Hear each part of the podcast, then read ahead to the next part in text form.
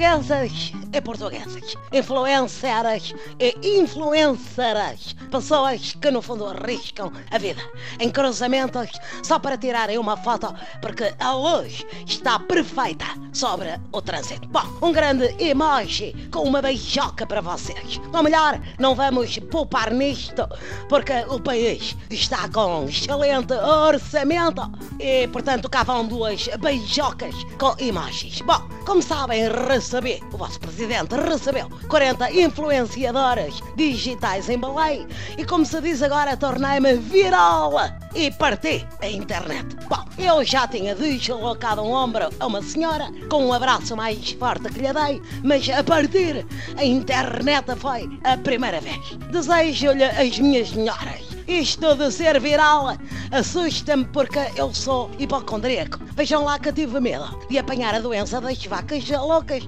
quando fui à Casa Branca e apertei a mão ao presidente Trump. Ora bem, como eu só convidei 40 influenciadores, dizem-me que os outros ficaram verdes de inveja e partiram-se a todos à pancada nas redes sociais. Tenham calma. Como se diz agora, meus bacanos, Chile, manos. Não era minha intenção criar uma primeira divisão, uma espécie de PC 40 dos influenciadores. Não podia convidar-vos a todos porque o Wi-Fi do Palácio de Belém não tem capacidade para tantos apostar ao mesmo tempo. Além disso, fui checar nas finanças e a categoria de pessoas que ganham a vida a tirar fotos sexy ao lado de cremes e sapatilhas da moda já tem milhões de profissionais inscritos. É ver o caso de Cristiano Ronaldo que ganha mais no Instagram do que a jogar na Juventus. E a família toda, idem, idem, aspas, aspas. A senhora Dona Dolores saca mais a fazer poses na piscina do que a vender banana da madeira.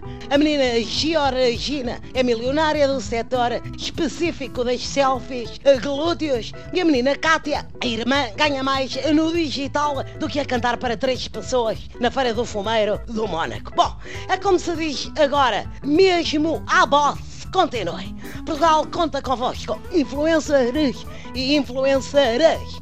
Grande imagem de piscar do olho e dois imagens vá que eu hoje estou com umas mãos largas, assim com aqueles sorrisos de onde sai um coraçãozinho ao canto da boca.